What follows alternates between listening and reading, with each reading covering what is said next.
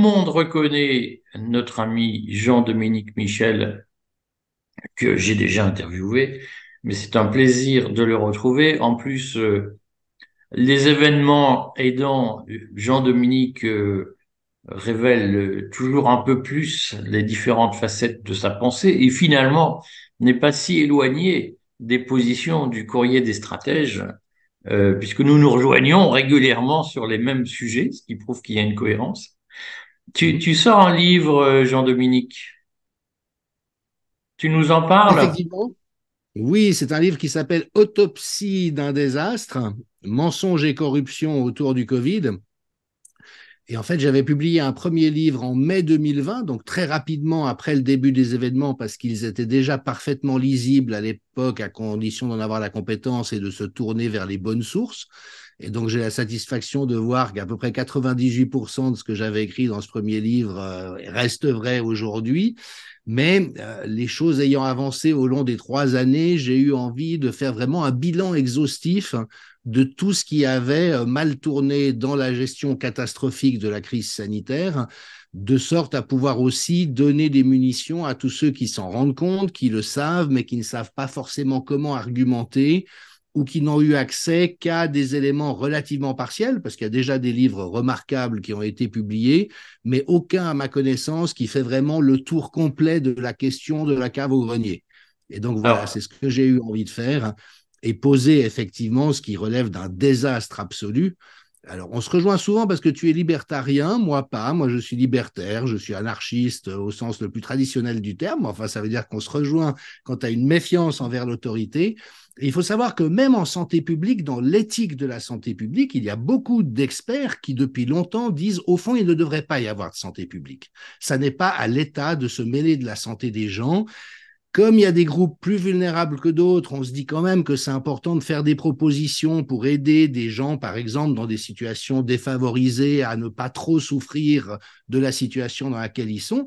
Mais là, ce qu'on a vu, c'est un État devenir littéralement fasciste à partir d'une préoccupation de santé publique qui était parfaitement dévoyée, et donc se mettre à imposer des choses qui n'auraient juste jamais dû être imposées et dans le silence tonitruant des experts, puisque je suis un des seuls à avoir euh, ouvert ma bouche comme je l'ai fait, alors que ça aurait été de la responsabilité de beaucoup d'autres experts euh, euh, plus prestigieux que moi de le faire. Mais enfin, que j'étais un des seuls candidats à cet exercice un peu périlleux, comme nous le savons tous. Quand, tu dis que ton livre fait le tour de la question, qu'est-ce que, qu'est-ce que tu mets dans le tour pour que les, futurs lecteurs sachent ce qu'ils vont trouver dans ton livre. Alors, ce que la plupart des gens ignorent, mais ce qui est une banalité pour un expert en santé publique, c'est qu'on savait très bien que faire pour gérer une épidémie respiratoire. Je précise au passage que ça n'était pas une pandémie. Il y a des critères pour la pandémie de gravité qui font qu'on a suremployé cette expression, mais en fait, selon les bons critères, c'est-à-dire ceux utilisés par l'IRSAN et l'INSEE depuis des années, ça n'était même pas une épidémie. À aucun moment, il n'y a eu suffisamment de malades du Covid en France pour qu'on décrète une, épidémie comme on le fait chaque année avec la grippe. Donc ça, quand même, il faut mesurer. C'était quelque chose de très euh, bénin, de très limité en termes de réalité épidémique mais on en a fait une terrible pandémie. Et même en cas de terrible pandémie, on sait très bien depuis des décennies ce qu'il convient de faire et ce qu'il convient d'éviter. Et en fait, la règle est très simple. Elle a été rappelée en 2006 par un des plus grands épidémiologistes au monde, Donald Henderson, aujourd'hui décédé, mais qui est crédité de l'éradication de la variole et qui était vraiment une référence pour l'OMS et le monde entier. On laisse les médecins généralistes soigner les patients premier rideau de soins, et on laisse la société vivre le plus normalement possible. Parce que c'est comme ça qu'on dilue le mieux une épidémie. Et donc, ces règles de base ont été complètement piétinées, pourtant elles figurent encore dans le plan pandémie de l'OMS en 2019. Elles ont été complètement piétinées, on a imposé à la place tout plein de mesures qu'on savait être inutiles et dommageables. Alors pour donner juste un exemple, on se souvient tous qu'on nous a expliqué qu'il fallait accepter d'être confiné pendant 15 jours pour tasser la courbe épidémique. Tu te souviens de ça? Il y avait un diagramme avec un pic monstrueux. Oui, on voyait le vide après. Et puis une taupinière, puis on nous expliquait en confinant, on va pouvoir éviter le pic et faire une taupinière. Maintenant, ce qui est un peu curieux en l'espèce, c'est que toutes les personnes qui connaissent le domaine savent que la meilleure manière de générer un pic, c'est de confiner la population. Pourquoi? Parce qu'une fois qu'un virus a déjà circulé dans un pays, quand tu confines les gens, tu fais une multitude de microclusters hyper infectieux et c'est ça qui assure un défilé de patients en état grave à l'hôpital. Alors que si tu laisses la société vivre normalement, ça fait la taupinière. Donc on a vraiment inversé les repères avec toute une batterie d'experts corrompus de mon point de vue dans le sens où ils participent à une corruption systémique qui sont venus défiler sur les plateaux télévisés pour induire en erreur la population. Mais donc d'emblée, tout était complètement faux on a marché sur la tête. D'ailleurs, si on avait besoin d'une preuve, les deux pays d'Europe qui n'ont appliqué aucune mesure coercitive, la Suède et la Norvège, ont les meilleurs résultats de tous les pays d'Europe. C'est juste une confirmation de la science et des bonnes pratiques. Maintenant, ce qui est extraordinaire, c'est qu'on ait pu remiser ça au vestiaire et faire croire l'inverse de ce qu'on savait être vrai. Tu vois, pour prendre une comparaison, c'est comme si demain, l'éducation nationale nous expliquait que la meilleure manière de faire, de, de, permettre que les enfants apprennent bien la matière serait de les frapper à journée longue. Voilà, c'est comme ça qu'il faut faire parce que c'est ça qui permet à des enfants de bien apprendre. Et on sait tous que c'est faux, que toute la psychologie de l'enfance et les sciences Pour éducatives. Certains, ça marche. non, parce que l'enfant, il a une appétence naturelle à découvrir. Et plus tu l'encourages, plus il est heureux de, tu vois. Donc, on a complètement inversé les repères avec deux surcroît des mesures qu'on savait être dommageables et en truquant tous les indicateurs. Donc, dans un premier chapitre, je passe en revue tout ce qu'on nous a dit de faux. Il n'y a jamais eu de pandémie, il n'y a jamais eu de surcharge des hôpitaux. Tu vas expliquer ça à la personne qui a uniquement été biberonnée à Libération et à, France Télévisions. Elle ne peut pas le croire. Pour elle, les hôpitaux étaient engorgés, engorgés en de surcharge, mais c'est faux. Il n'y a jamais eu d'engorgement inhabituel des hôpitaux. Les chiffres que tu donnes ne concernent donc pas que la Suisse. Tu fais une analyse de la situation française. Ah oui. Et les Français sont particulièrement doués dans la magouille. Les Suisses aussi, mais de manière plus feutrée et moins, moins outrancière, si tu veux. Mais alors, puisque tu abordes le sujet, tu sais que le plan Orsan en France, qui a été déclenché euh, début mars, fin février, début mars 2020, prévoit prévoyait qu'il y ait 37 établissements sur le territoire national, France métropolitaine, qui prendraient en charge tous les cas de Covid, sur 1200 hôpitaux et cliniques. Ce qui veut dire qu'il y a 1173, 63 euh, pardon, établissements qui n'ont pas accueilli de patients Covid et qui ont supprimé la plupart des interventions de santé qu'ils étaient faire. Et sur les 37 hôpitaux en question, évidemment qu'il y a eu des engorgements, vu qu'on dirigeait tous les patients qui avaient besoin d'être hospitalisés parce qu'on ne les avait pas soignés auparavant. Donc, c'est une situation, mais vraiment, euh, même Kafka ne suffit plus, c'est uburois, c'est ubuesque comme situation. Et puis avec, donc, tout ce qui aurait pu aider a été mis en échec, tout ce qui a été fait a généré des dommages qui n'auraient pas existé autrement, et tout ça à l'intérieur d'une manipulation somptueuse où toutes sortes de truands, j'ai pas d'autres termes, euh, des truands du gouvernement français, des truands des hôpitaux, des services de santé, euh, de la presse, sont venus enfumer la population, mais d'une manière scandaleuse pour quiconque connaît moindrement le domaine. Mais comment tu expliques, puisque euh, nous n'avons pas affaire qu'à des incompétents, euh, et en France, tu connais par cœur ces polémiques où, euh, plusieurs semaines avant le Covid, la ministre de la Santé a fait interdire l'hydroxychloroquine comme substance vénéneuse. Donc, donc, il y a un certain nombre de gens qui, consciemment, ont organisé cette mise en scène. Est-ce que ta position, c'est de dire qu'au fond, mmh on a fabriqué un nuage de fumée pour euh, embourber les gens ou, et comment tu l'expliques? C'était quoi le calcul? Alors, je reviens encore un tout petit peu sur la mécanique. On a des preuves aujourd'hui qu'en réalité, le SARS-CoV-2 a circulé dès mars 2019 dans nos pays. Ça, la plupart des gens l'ignorent. Mais on a des, euh, des, échantillons sérologiques, donc des prélèvements sanguins qui ont été faits sur des gens, et des tests des eaux usées qui montrent que le SARS-CoV, dont on nous a raconté qu'il était apparu sur un marché à Wuhan au mois de décembre et qui s'était répandu dans le monde entier à partir de là, circulait en réalité déjà neuf mois auparavant dans nos contrées.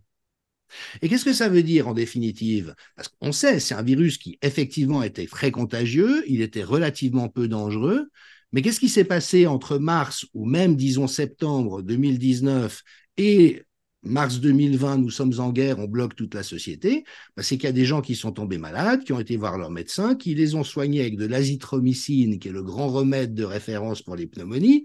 Et donc, tu vois, l'application de ce que je disais en santé publique, on laisse les médecins soigner les gens et n'on change rien au, au fonctionnement de la société, a fonctionné parfaitement.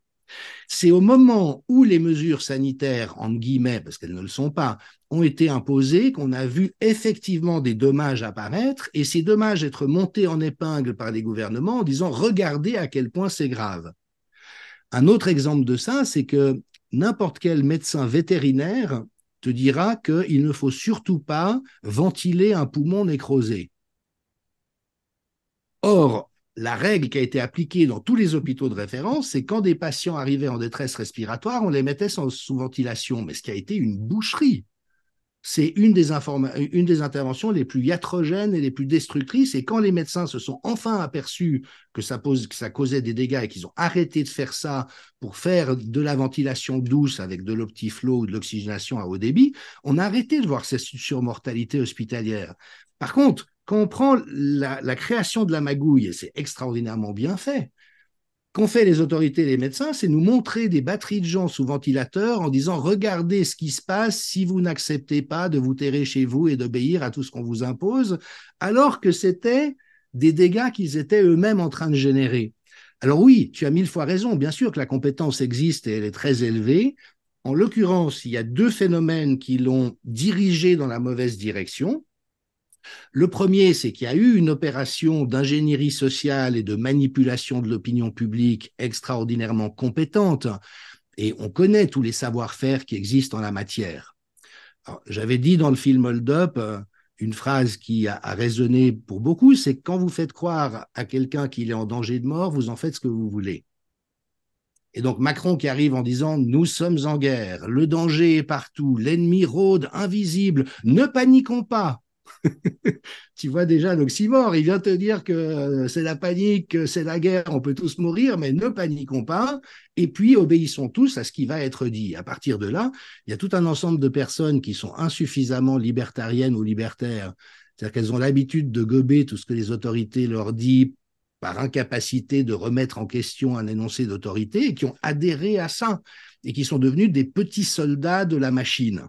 Et ça, ça a été le cas de l'immense majorité des troupes euh, administratives et médicales.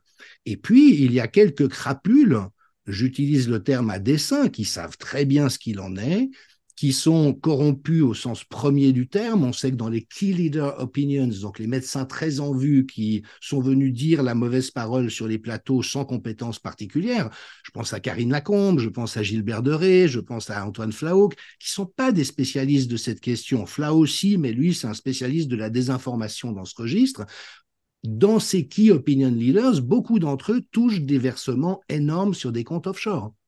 Je ne peux pas dire telle ou telle personne, tu vois, j'en sais rien, mais on sait, ça a été documenté, que dans l'industrie médicale, il y a aujourd'hui plein de gens dont le métier est de désinformer les autres. Et comme ils sont présentés comme étant en position d'autorité, ça veut dire que tous les autres qui sont des suiveurs par tempérament vont se rallier à ça. Et c'est comme ça qu'on ferme, qu'on boucle toute l'histoire. Alors, peut-être juste dernier élément par rapport à ça. Tu sais que la crise H1N1 en 2009 avait déjà été l'occasion d'une magouille épouvantable de la part du laboratoire Roche qui avait euh, vendu à prix d'or des tonnes de Tamiflu au gouvernement, alors qu'il savait que c'était pas utile face à cette maladie parce qu'en fait il fallait le prescrire tellement précocement que c'était pas possible euh, en fonction du moment où les gens allaient consulter leur médecin. Mais Roche a caché ses recherches pour pouvoir faire croire et avec des gens comme Antoine Flahault disant il faut absolument qu'il y ait des stocks mirobolants de Tamiflu, un vaccin mis sur, euh, à la hâte sur le marché qui a eu des effets indésirables dramatiques, notamment les narcolepsies qui ont affecté des gens pendant, et puis un rapport d'enquête qui a été fait après la crise du Sénat français, très bien fait, qui identifie tout ce qui avait posé problème, mais qui n'a pas été corrigé entre 2009 et 2020, mais pire que ça, euh, toutes les sécurités qui avaient tant bien que mal fonctionné en 2009 ont été dynamitées, de sorte à ce qu'en 2020, il y avait le champ libre pour effectivement une magouille monumentale. Et donc, dans ce premier livre, je fais vraiment un inventaire de tout ce qu'il y a à savoir sur euh, la, gestion catastrophique de la, situation sanitaire. Mais il y aura un deuxième tome au mois d'avril où je décrirai tous ceux qui ont été à la manœuvre et euh, qui sont les, euh, les auteurs de ce qui à la fois est une opération criminelle de grande envergure et une tentative de coup d'État mondialisé. Bon, écoute, on va suivre ça avec passion. Ton livre, on peut le trouver où et à partir de quand? Alors, il est déjà disponible euh, auprès de votre libraire. Il peut être commandé ou sur les plateformes de commande en ligne ou directement auprès de l'éditeur qui est les éditions Marco Pieter en Belgique. C'est un éditeur qui s'est montré très actif autour de la situation Covid. Il a publié le livre de Robert Kennedy Jr. sur Fauci, euh, euh, Bill Gates et, tous ceux qui ont pris en otage la santé publique et plein d'autres livres extrêmement intéressants. Donc, il est d'ores et déjà disponible ainsi qu'en version électronique. Bon, eh bien, écoute, à très bientôt, euh, Jean-Dominique. Et puis, on, on se fera de toute façon, au minimum, l'écho de tes publications. À bientôt. Merci beaucoup, Eric. À bientôt. Au revoir.